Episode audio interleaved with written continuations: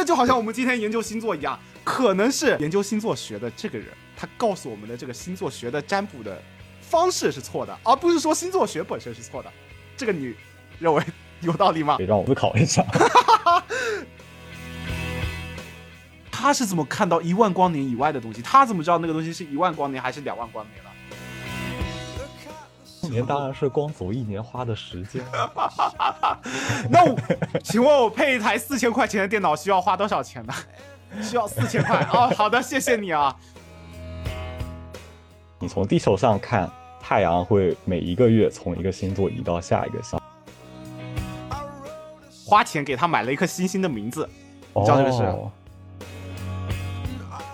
人类自古以来就有一种认识世界的渴望，就他们想要去解释日常生活中发生的这些事情到底是为什么会发生。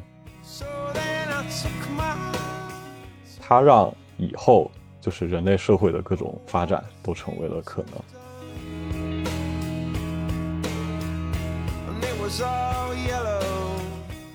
Welcome back to 建元啊，欢迎回到建元，我是建元。嗯，今天。我们的节目是重新邀请了我们之前在六年前同样邀请到的一位嘉宾回到我们的节目中来，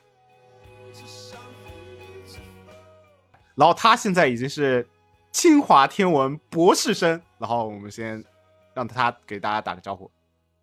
嗨，建言好，大家好，我是小杨。OK，Hello，小杨。那我们回到之前，就是我们上次一起做节目是六年前的那个寒假，然后当时。就是我们的一个介绍的一个相关的语音，然后我们现在来听一下。我是科学怪人，不是不是，还还是不要这样讲，因为呃，如果你们叫杨博士的话，我现在认识的人里头唯一一个有杨博士称号的是我伯伯。哦，你伯伯是博士？哦，是是是，你伯伯是博士嘛？那所以你你将来你的愿望也是当博士吗？呃，这个也是有可能的。哦，所以当时我们的。介绍是叫科学怪人是吧？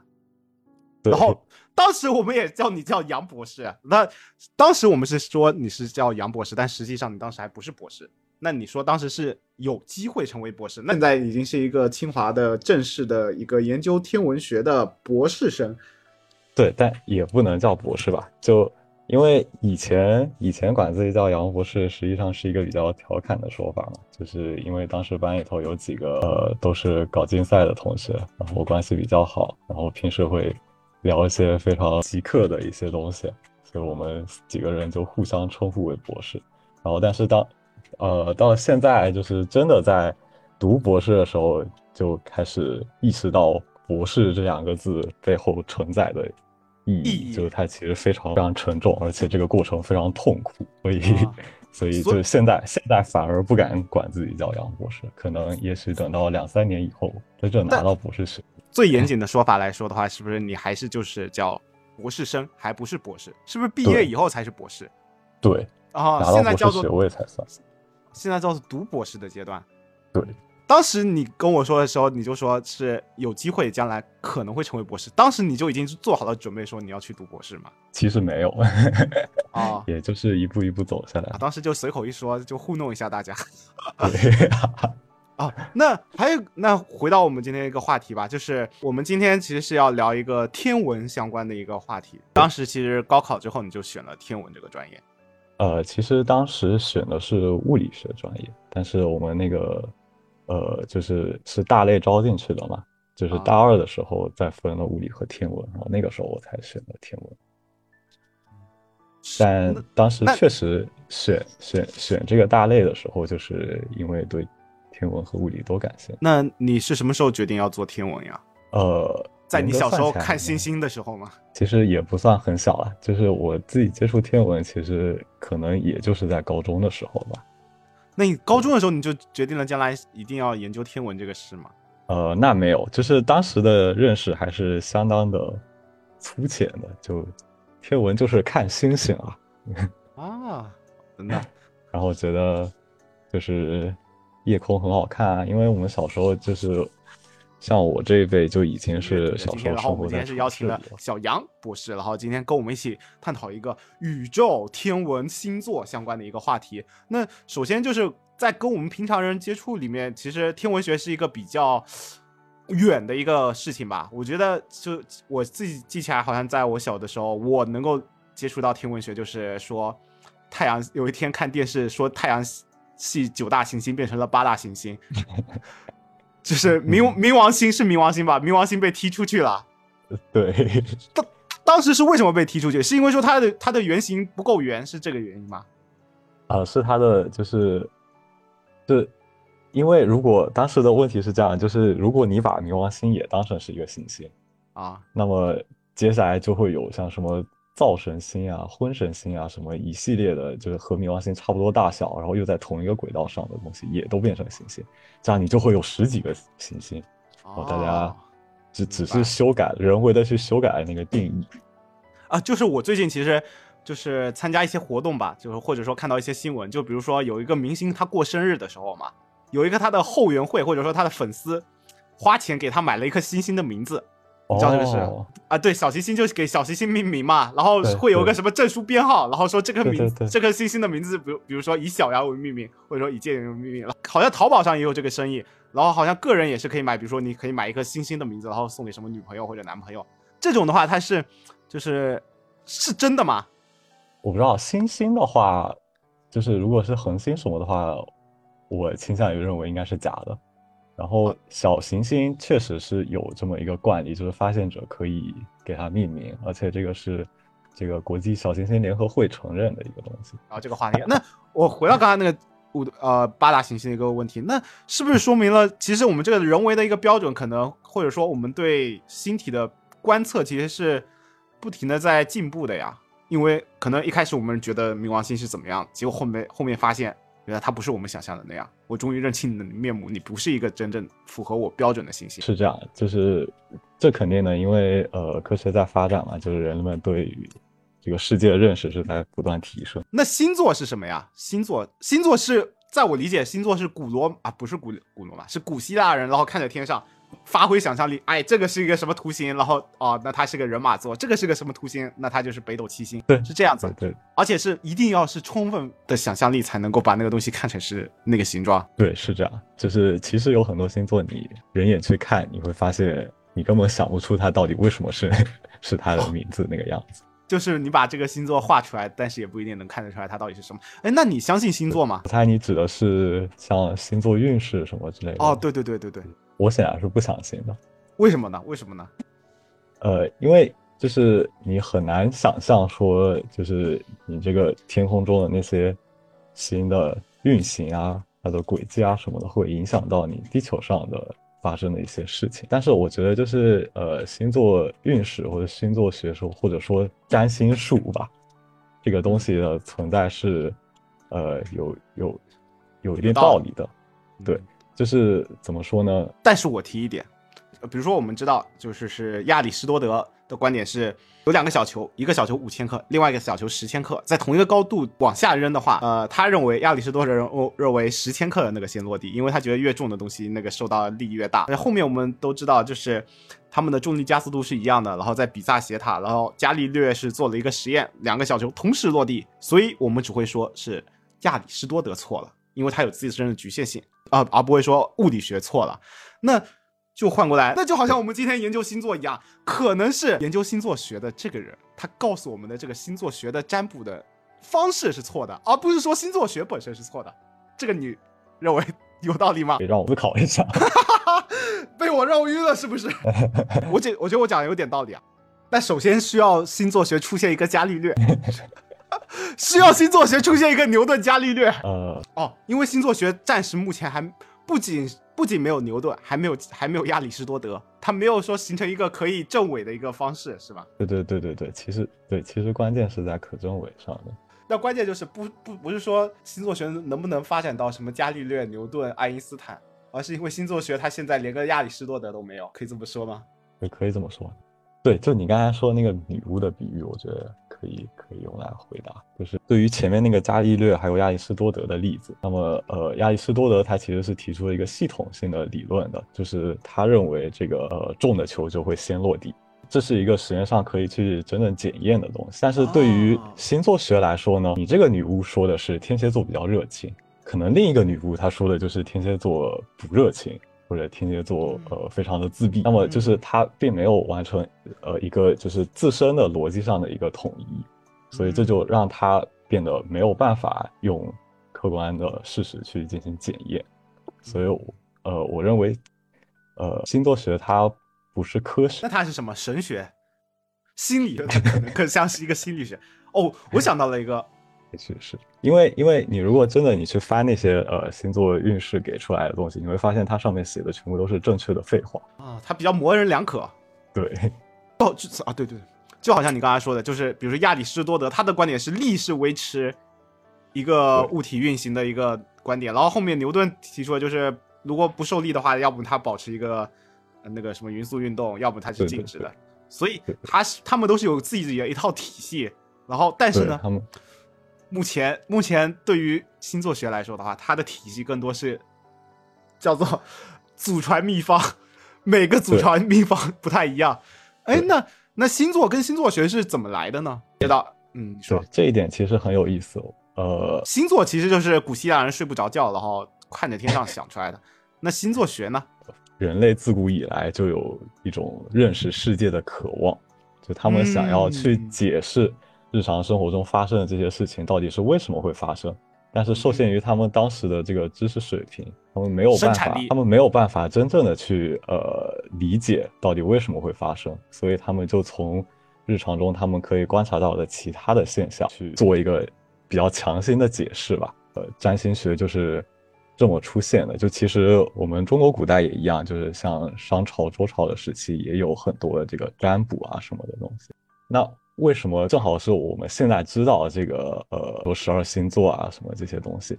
它实际上是因为这十二个星座刚好是在呃地球绕着太阳公转的这个轨道平面上，然后呢，它基本上可以把一年十二等分，所以就是你从地球上看。太阳会每一个月从一个星座移到下一个，然后一样的就是太阳系里头这些行星也是一样，你会发现它，比如说这个月在这个星座，下个月跑到另一个星座去，然后大家就是那个时候的古人，就是因为只观察到了这些现象，然后他们又没有办法对现实中发生的很多事情解释，那么就把这两者强行的给它联系到了一起，人类认识世界的过程中的一个。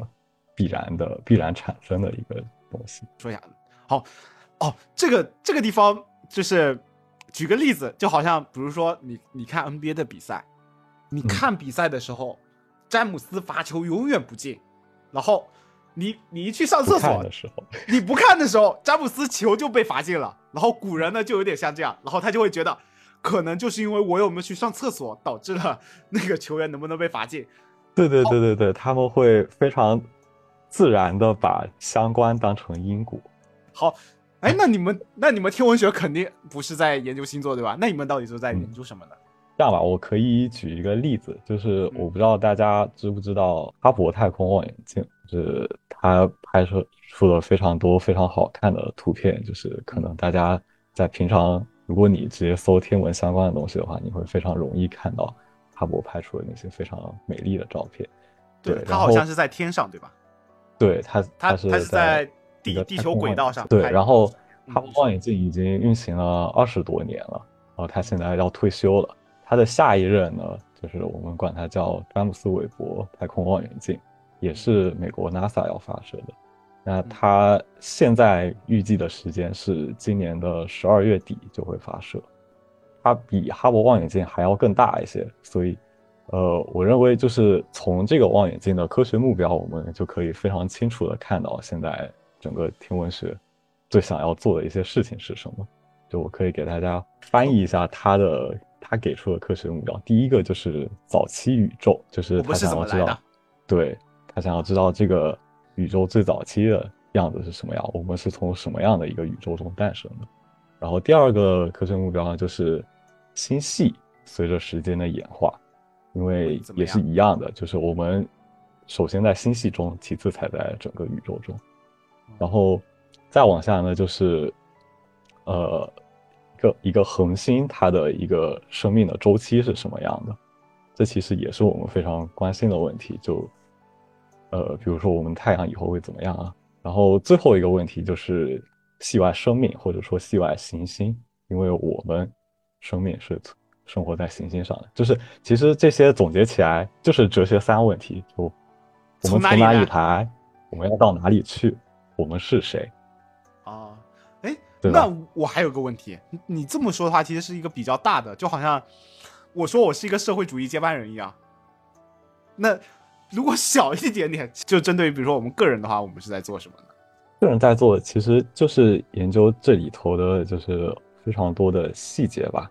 比如像我本人研究的是系外行星，然后我就想知道这个呃呃，就整个银河系里头的行星是怎么样一个分布。比如说像地球这样大小的行星到底有多少个？那现在能知道有多少个吗？呃，现在。这是一个正在进行中的工作。哦，哎，那现在还不知道。这个问题让我想到了一些企业校招时候的一个问题。他们的问题就是中国有多少个机场？啊，对，让让你估算一下中国有多少个机场，或者说什么中国有多少个高速多少条高速公路？哦，估算是吧？对，或者说北京现在有多少个人在坐公交？就他们会有这种问题。那你你你这个问题跟？他们这种，比如说校招的那种问题，会是一样的吗？会会会有相似的地方吗？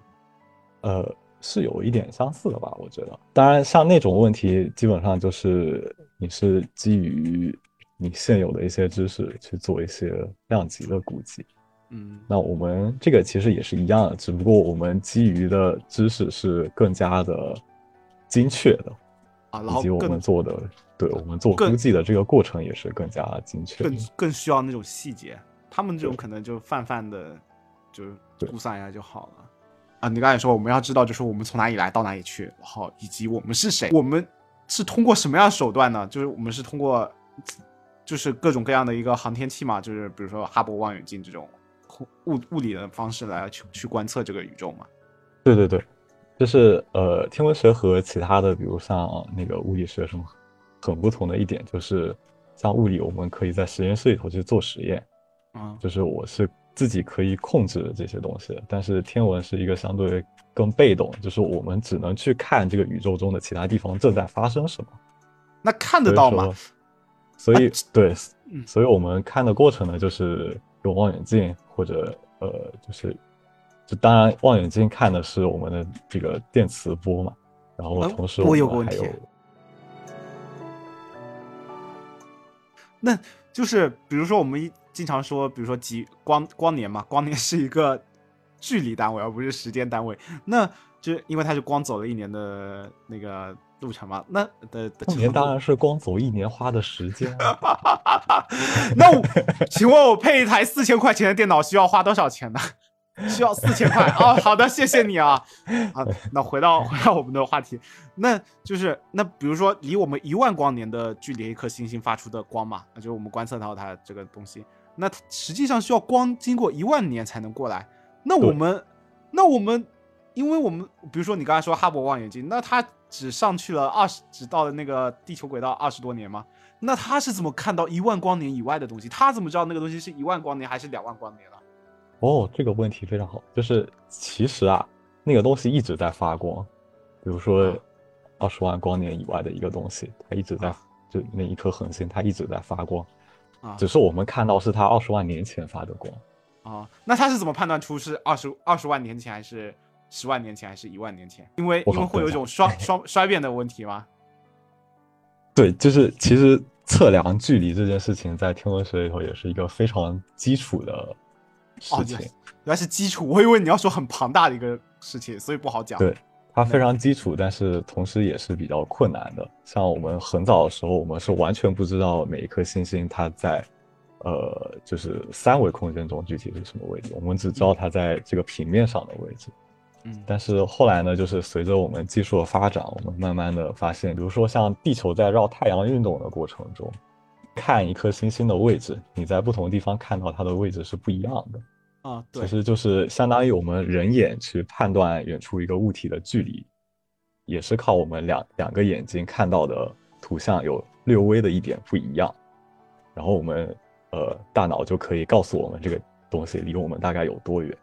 这个实际上在天文学上是一样的，就是我们地球在太阳呃轨道上的不同位置，我们去看同一个天体，看到位置稍微有一点不一样，然后我们就可以把这个距离测出来。哦，就是因为它的角度会发生一定的偏移，比如说同样是同样地球，比如说位移了一百米吧，然后角度有的是偏移了一度，有的偏移两度，那它对对对对对最终的距离就是不一样。对，当然这个这个方法只能测量到就是离我们太阳系比较近的一些恒星的距离，然后更远的是就是我们呃天文学喜欢管它叫阶梯式，就是我们是一层一层一层的通过不同的方法去测量它的距离。那太阳系外面现在是什么？太阳系外面对，现在我们知道太阳系外面是怎么样的一个状态吗？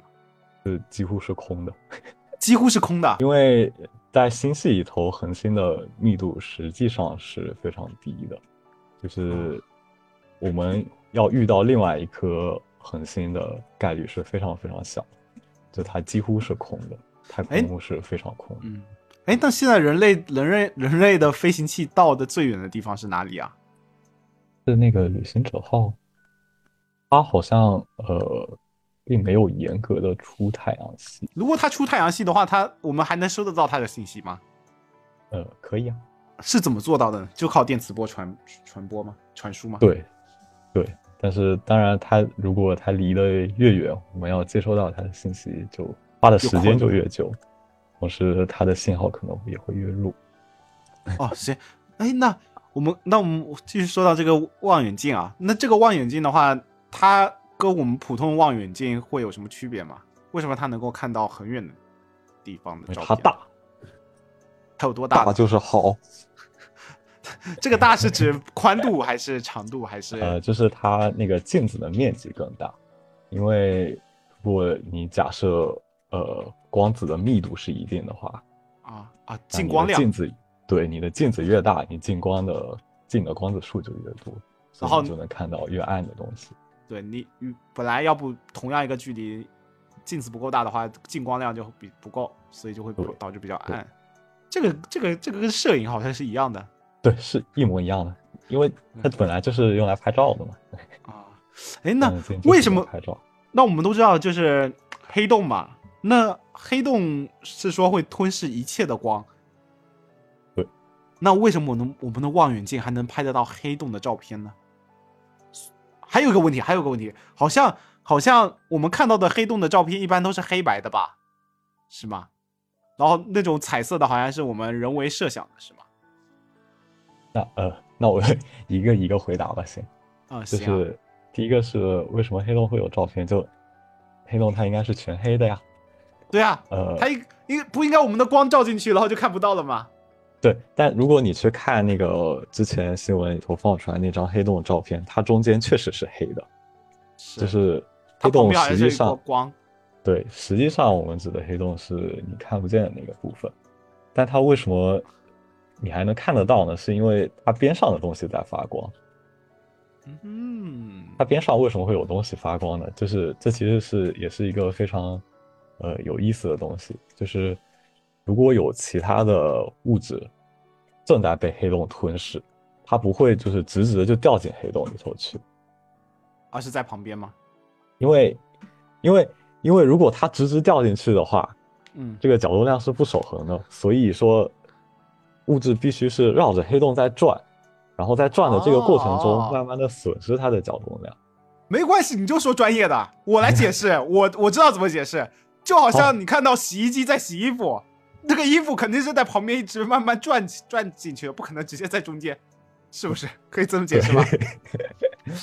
我太懂得怎么生活化了。然后你刚才说为什么黑洞有照片，我也想明白了，就好像我们看到一个橘子，嗯我们看到的不是橘子，我们看到的是橘子皮，对，可以这么理解吧？所以我们看到的黑洞是，就是它正在吞噬其他那个东西，但黑洞本身那个是黑的，就好像我们看到橘子，其实看到里面那一块是看不到的。对，就而且黑洞肉是黑的。对，而且黑洞它让其他呃被它吞进去的那些物体发光的能力，实际上是比我们的太阳还要强的。像我们太阳，它在进行核聚变的时候，它顶多能把呃百分之一不到百分之一的物质变成能量，然后变成光放出来。但是黑洞呢，它可以把接近百分之十的能量呃质量变成能量哎，放出来。那黑洞吞噬的是什么呢？就是各种比如说小行星啊、宇宙的尘埃啊这种东西吗？对对对，应该主要是尘埃之类的东西。那黑洞会动吗？还是它就是在那里，然后只是别的小行星飘过去？会啊，的就是当然所有东西都是在运动的。哦，那我我问一个比较初级科幻迷的一个问题：地球有可能会有一天 碰到一个黑洞吗？如果人类不造出来一个的话，我觉得是不太可能。是因为 是因为最离我们离离地球最近的一个黑洞很远吗？还是？对对对，啊、但是我其实呃前段时间看到一个非常有意思的文章，他在说我们的太阳系里头可能有一个原初的黑洞，一个非常非常小的黑洞，它是可能是第九大行星，因为我们现在看观察我们地太阳系里头八大行星的运动，发现它有一点点偏离我们的认识，所以有一些人就认为说，如果我们加一个另外一个看不见的东西，放在更远的地方，它就可以解释这一点点偏移的运动。然后你猜那个黑洞有有多大？两个地球大吗？它只有四厘米这么大。哦，这么小？对他们那篇文章里头，甚至直接把这个黑洞画在了那个纸上面。哦，哎，就是就是说，这么小的一个黑洞，它就有好几个地球的质量。哦，哎，那所以是说太阳系里面本身其实黑洞就很少，是这个意思吗？呃，按照我们现在理解来说是没有，基当然基基啊啊，我懂了，当然有规一些其。他的理论会说，呃，有可能是有的。哎，那之前我们看到那个黑洞是其实是太阳系以外的，是吗？对，它甚至是银河系以外，是它是另哦外一个星，呃，星系的中心的一个黑洞。哦，哎，那黑洞当时是霍金提出的吗？是吗？黑洞不还是不是爱因斯坦？提出其实不是，呃，黑洞最早的提出有可能是像爱丁顿，或者是更早的一些天文学家，就是他们用牛顿的那个呃力学，他们就认为说，如果有一个东西它足够足够重，那有可能就连光也没有办法逃脱。但是真是呃真正的现在我们认识上的黑洞的提出，应该是在爱因斯坦发表广义相对论之后，他呃最早就是呃有一些人通过数学的方式找到这个广义相对论的一些解，然后发现它非常奇怪，就它的形式非常奇怪，就是它似乎能吞噬一切的东西。然后第一个发现它的发现这个解的应该是叫史瓦西。哦，哎，那讲到爱因斯坦的话，其实也是提出了一个问题，对吧？就是为什么感觉好像我们的整个物理、化学、生物，生物可能还好一点吧，因为我看，因为生物不是二十一世纪的学科吗？是啊，没有，但是实际来来说，我我我我还稍微看一下生物，比如说 DNA 啊，包括 RNA 啊这些基础概念，还是六十年代提的嘛。克隆羊多利反而不是九零后就是零零后，然后包括现在比较火的转基因技术啊，也是反正都是近几十年的一个产物。哎呦，感觉好像物理跟化学好像就没有这么大的一个进步，是吗？或者说没有比较大的一个学术成就，放缓了，其实确实，对，确实是有这么一个感觉，就你觉得好像我们现在学的东西全部都是上个世纪就对已经被发现的。对对对，这个我我我上呃高中的时候，我觉得好好厉害啊！牛顿怎么这么厉害？我们现在学的是他十七世纪吗？还是十八世纪？当时他发现的一个内容。对，然后我就在想啊，一百年前的人也在学过这些内容，那一百年前的人好厉害。那为什么我们的整个一个好像感觉发就是这种研究或者说发现的一个速度变慢了呢？对，我觉得其实主要有呃两个方面吧。嗯，一个方面是就是现在我们这个人类的人才知识量啊，那那倒也啊没有，就是这个知识量是几何级数是上涨的，所以哦就是但是每一个人的生命是有限的，所以你在一生中你能学得到的前人的知识，呃，也是有限的。对，也是有限的。这就最后让你就是你只能基于你学到这些知识去开发新的知识，但是这样子的结果就是说，我们整个学科的领域越来变得越来越细，越来越细，就每一个人他实际上是去研究非常非常非常细的一些问题，就反而是就是整个这个大的理论框架没有，呃，就是没有太多人能够对它做一个非常系统性的研究。然后，当然这这只是一个方面，另一个方面的话，你可以想象一下，为什么爱因斯坦提出广义相对论之后会被大家接受？就是大家会认为他可以取代牛顿力学，牛顿力学之前是错的，是因为因为爱因斯坦他足够有他，因为大家觉得爱因斯坦足够聪明。其实没有，就是他刚刚刚刚开始提出来的时候，没有人相信，反而是在就是他预言的一些实验被验证了之后，大家才相信啊，所以。就是其实关键点在于当时的技术手段可以做出来这些实验，并且可以对他的预言进行验证，然后大家才发现哦，我做的这个实验，哦，牛顿的预言是错的，爱因斯坦是对的，哦，爱因斯坦牛逼。哦，对，然后就是我们现在的硬件水平发展的还不够，没有办法。对，对，我觉得这也是一个因素，就是因为我们现在可能前沿的物理学啊什么的，可能有一万个。一千万个理论，但是你并没有足够的实验手段去验证这些理论，所以就这也是一种程度上，呃，让大家感觉它的进步放缓。我我想到一点，爱因斯坦的、牛顿的理论呢，基本上在地球我们自己在实验室就可以搞定了。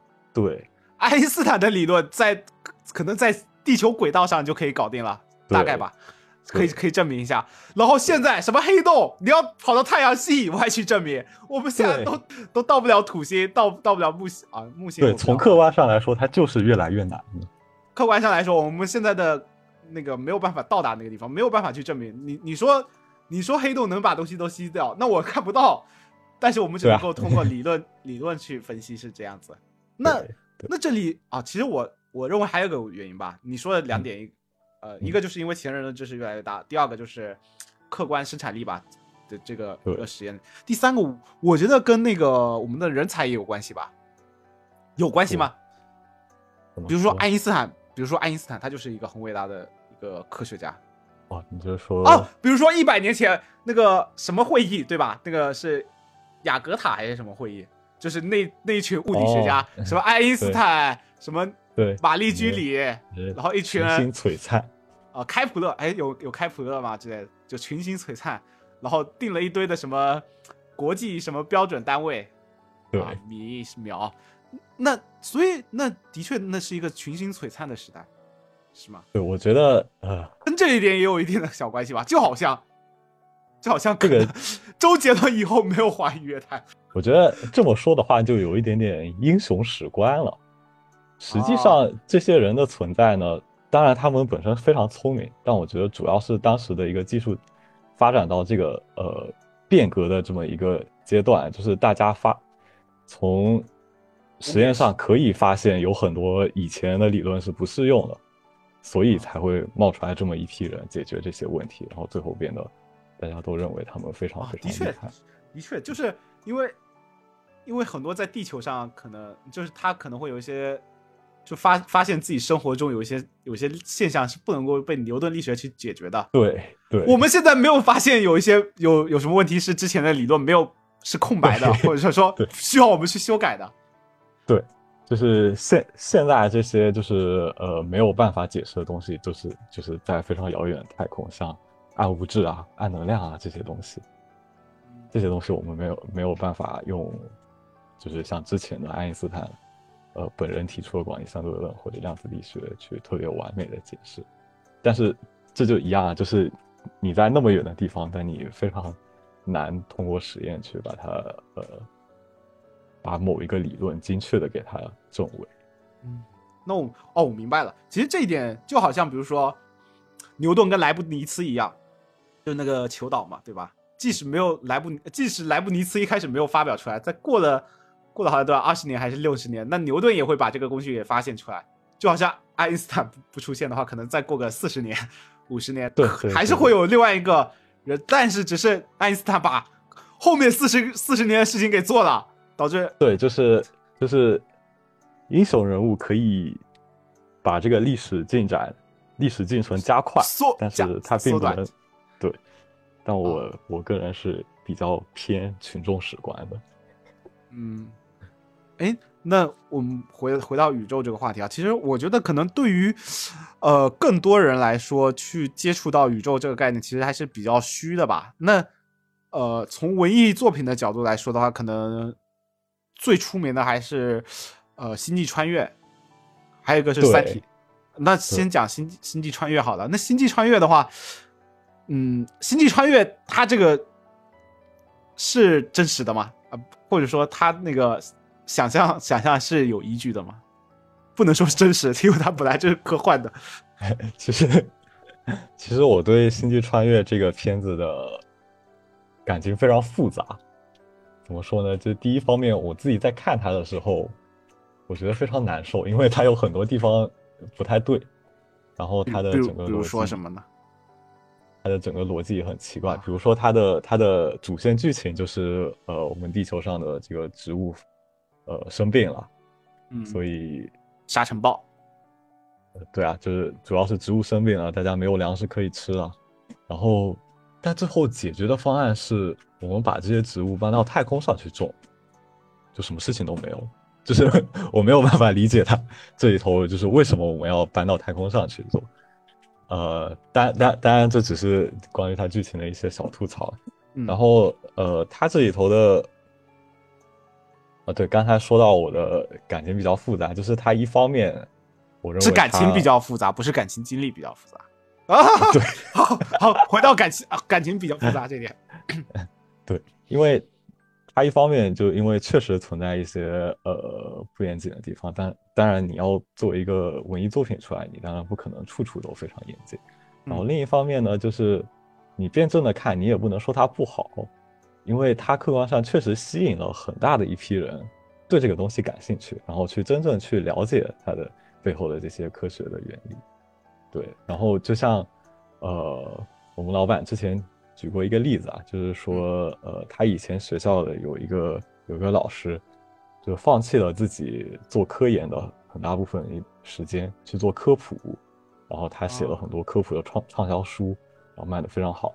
但是就是因为这个嘛，但是你能说他，你能说他不务正业吗？你也不能。就是他确实是牺牲了他自己可以贡献那一小部分科研的成果，但是他的科普很有可能会让成千上万的人对这个东西感兴趣，最后进入到科学这个领域里头来，做出比他自己本人能做出更多的贡献。所以，更辩证的来看的话，我觉得就是他不一定就是不好的。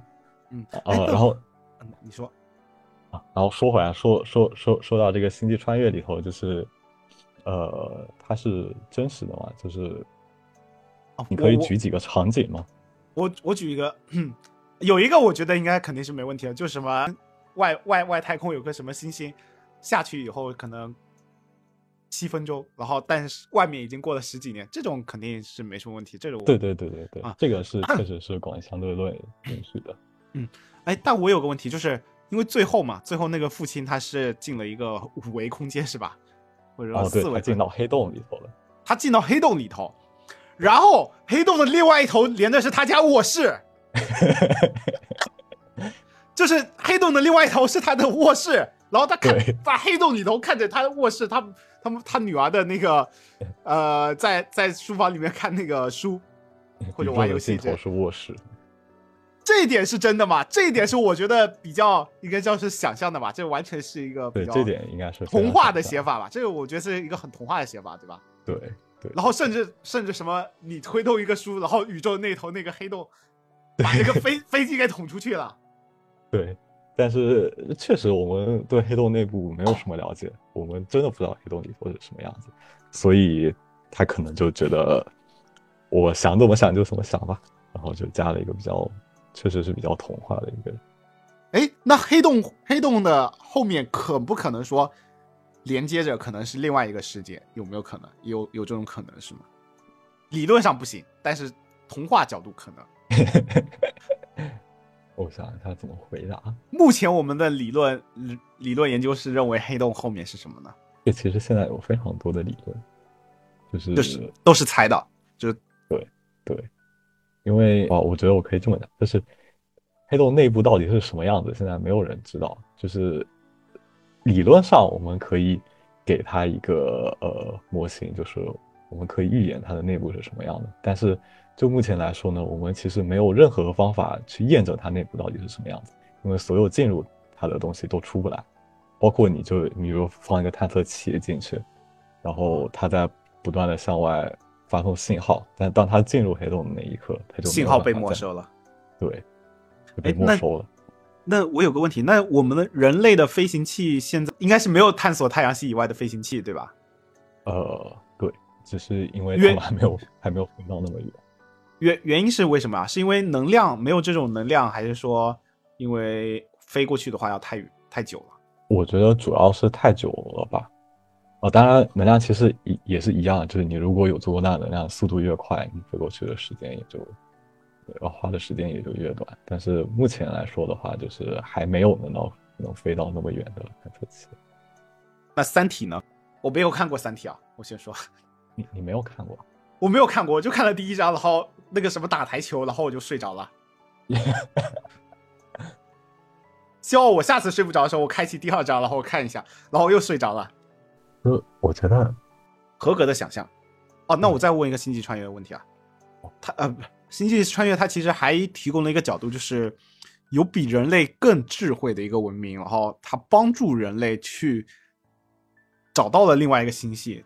大概它是有这样一个想法吧，就是有比人类更高智慧的文明。那这个地方也算是一个比较呃一种科学童话的一个想想象，是吗？对。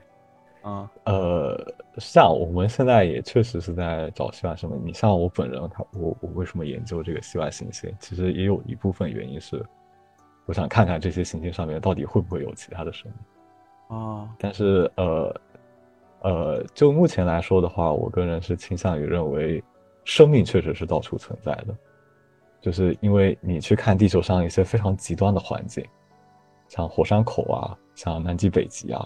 这些地方你都能发现一些非常原始的生命。火山口有什么生命啊？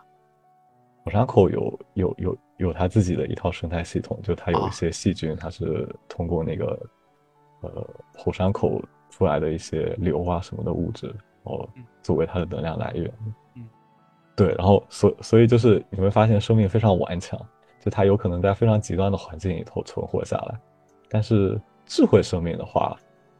我觉得很有可能是不那么容易产生的。一方面，如果他在的话，我们真的很难看不到他们，因为就是如果把我们地球想象成一个，就是你假设你自己不在地球，然后你去看这个地球上面的这些呃智慧生命的活动，比如我们会发广播啊，然后就是向外发送各种各样的信号啊，包括就是整个地球上。的大气成分也因为人类活动发生了改变，就这些变化实际上是非常明显的。它如果发生在其他星球上面，我们也没有那么难探测到它们，但我们现在没有探测到。哎，那回回回到很前面的一个问题啊，啊，就是我们我们我们聊了这么多以后，我突然很想问回前面的问题啊，那我们今天探索宇宙到底有什么意义呢？因为从你的角度，从我今天听你说的话，好像说这是一个。可能收效甚微，然后还很难能够去突破它的前沿的一些事情的，或者说障碍、阻碍，很有很多重重阻碍在前面的一个事情，然后它的可能收效或者说见效没有那么快，那它的探索的意义是什么呢？对，当然当然是非常困难的。但是你要说探索有什么意义的话，这个实际上，那我们先探讨第一个问题：宇宙有意义吗？宇宙本身有没有意义这个问题，实际上是一个没有什么意义的问题。就是你按照唯物主义的观点，就是宇宙啊什么这些东西，物质它是客观存在的，而且它是不以人的主观意志为转移的。而意义这个东西，恰恰是一个价值观的赋予。所以你去聊一个客观存在的东西，它有没有什么意义，实际上是没有什么意义的。对，但是呢，就是探索宇宙有没有意义？我认为是非常有意义的。嗯，为什么呢？为什么这么说呢？就是因为前面也说，就是意义这个东西其实是人为赋予的。嗯，然后那所以人为人为的行动本身就可以赋赋予一个人为的意义，是这样吗？对，按照我自己的理解呢，就是你一切的意义最终都要回归到人类活动当中去，或者说回回归到人类社会的发展过程当中去。那么研究宇宙实际上就是一个我们在试图正确的认识世界的一个过程。认识世界的终极目标是什么？就是改造世界。就有，但就是如果你要改造世界的话，你必须要正确的去先正确的认识世界才可以。那么我们在做的实际上就是认识世界这个。部分，就你说像像开普勒他发现行星三定律的时候，他能想象得到这个东西，就他这个对于世界认识，在未来有什么，就是对人类社会有什么意义吗？他其实并不知道。但是认识世界这个事情本身，它让以后就是人类社会的各种发展都成为了可能。所以我认为这是其实是一个非常。非常基础的一个意义吧，就是它的意义有可能不一定马上就体现出来。你看，像比如说我研究系外行星，我想知道地球有多少个，那也许以后我们知道它有多少个之后，我们就可以非常有针对性的去探索那些地球，对吧？对，就是你看，你如果放在一百年前，你也不可能想象到人类可以飞出地球，但现在人类已经几乎要飞出太阳系了。这样吗？我我觉得这个问题就用一句话，你居然要用一句话去抹杀哥白尼的牺牲，你你居然要跑过去跟哥白尼说你的牺牲是没有意义的？但哥白尼的牺牲有没有意义？那肯定有意义。那你说肯定也有啊？对啊，他就是因为因为正确的认识世界是一个怎么说螺旋上升的过程，就你不可避免的会遇到一些错误。那我们如果最后能改正，当然是最好的。但是这些错误它本身也是有意义的，就是你可以，它错误本身可以帮助你更加正确的去认识。嗯，那现在还会有人叫你杨博士吗？现在没有了，希望只有只有以后，只有高中同学会叫你杨博士是吗？对，高中的时候是啊。哎，那你为什么会？因为现在周围的人大家都是博士生。就不需要互相恭维了。对，那为什么你会学？为什么会去学天文呢？其实最开始就是可能呃，说到高中的时候，嗯，就我之前也说过，我小时候是在城里长大，所以几其实几乎没有见过什么星空。但是我们老家的那个呃，就是有一个小房子盖好了之后嘛，我们。回老家的时候会住在那里，然后有一天晚上就是我到房顶上面去看星星，然后我爸呢就给我指说：“你看这个是织女星，这个是这个是牛牛郎星。”然后就讲一些就是他们当时算是口口相传的一些神话故事吧。我觉得 别人的妈妈可能说是这个是。金牛座，你的星座就是你的星座，你的星座的性格是 什么什么？然后你的爸爸说的是这个是什么什么星座啊？不是不是，这是什么什么星？所以导致给你进行了一个科普是吧？然后对对引导你上了，这说明父母对孩子的引导很重要。确实啊，确实。然后就当时就开始对这个东西感兴趣，然后我最最开始感兴趣的表现就是我去背那个星图，就我想。认出来，我看到每颗星它到底是什么星？当然，这只是一个非常，就是非常粗浅的做法吧。然后到后面，就是真正开始，呃，进入到学校里头去学习天文学之后，我开始认识到，这个东西实际上就是在找规律。你可以说，就是研究研究物理，其实就是在找规律。对，然后我会慢慢的开始感觉到，就是这些规律非常有意思，而且探索的过程也非常有意思。就是你会真正的，就比如像现在开始当研究生之后，你会真正的觉得你在开拓整个人类知识的边界。其实探索宇宙跟探索生命是同样的一个问题。宇宙的话是将很多未知变为我们的已知，而生命也是将我们很多的。未知不可能去变为我们的已知跟可能。那么最后，让我们随着清风的这首《太空人》结束我们这一期的节目。我们下一期再见，拜拜。